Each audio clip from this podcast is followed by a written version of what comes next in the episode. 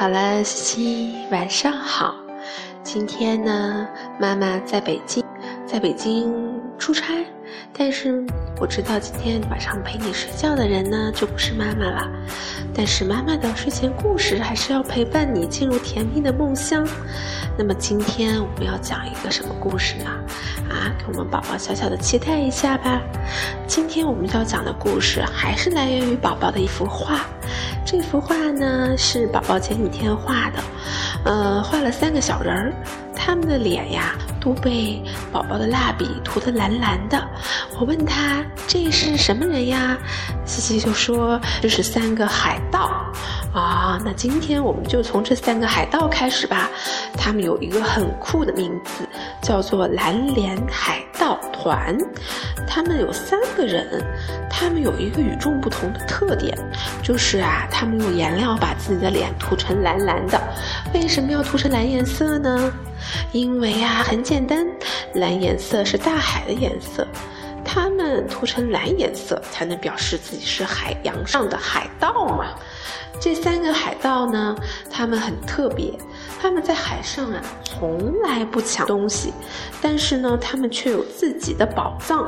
他们的宝藏藏在什么地方呢？啊，那他们呢？其实他们的宝藏啊，就是他们在海底捞到的一些神奇的宝物。所以呢，这些海盗就要经常跳到水里去，然后啊，穿上潜水服，去深海里去寻找一些宝贝。所以呢，他们可能在海里的时间非常的长，所以他们见到了很多很多特别漂亮的蓝颜色，因此呢，他们就会把自己取名叫蓝脸海盗团。那么他们的生活非常的有趣，因为你想啊，在海里会遇到很多很多的鱼，有彩虹鱼、大鲨鱼啊，还有呃小丑鱼，很多漂亮的鱼和珊瑚，非常的美。那么在这个珊瑚和小鱼构建的世界里，他们究竟能发现什么样的宝物呢？有一天，蓝脸海盗团的老大，啊，就是那个子最高的那个宝宝画的个子最高最大的那个，他呀，有一天游了很远很远，他发现了一块亮晶晶的东西，在海底闪着光，他一个猛子扎了下去，他发现啊，是一颗漂亮的玻璃心，蓝颜色的，上面呢还刻着一个名字。哇，这真是太漂亮了！这个老大说：“我要把它带到岸上去看看，这究竟是不是带有魔法。”于是呢，他呀就把这一颗漂亮的玻璃心带到了他们的船上。这时候，蓝脸海盗团的三个海盗啊就开始研究起这个玻璃心了。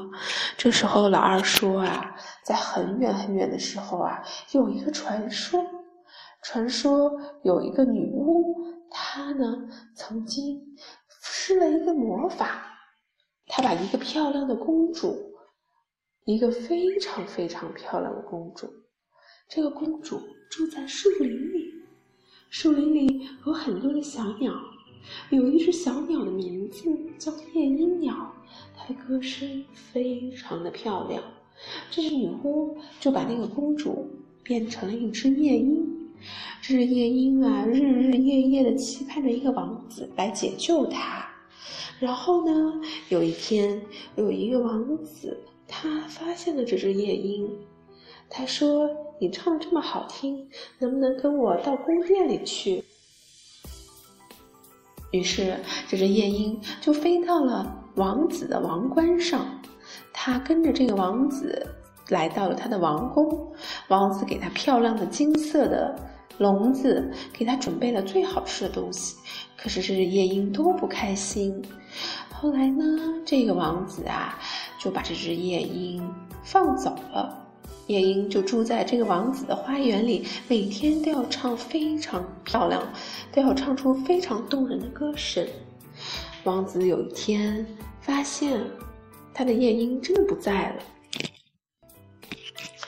于是这只王子啊。非常喜欢这只夜莺，他就赐给他一颗漂亮的玻璃心。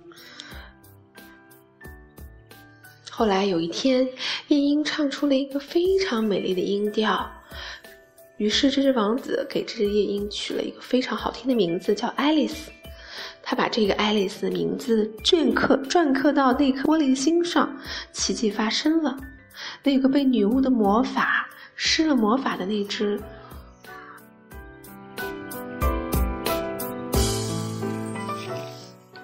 于是呢，这只夜莺啊就变成了一只一个漂亮的公主。他们把这个镌刻着爱丽丝名字的玻璃心放在了一个漂亮的玻璃罩里。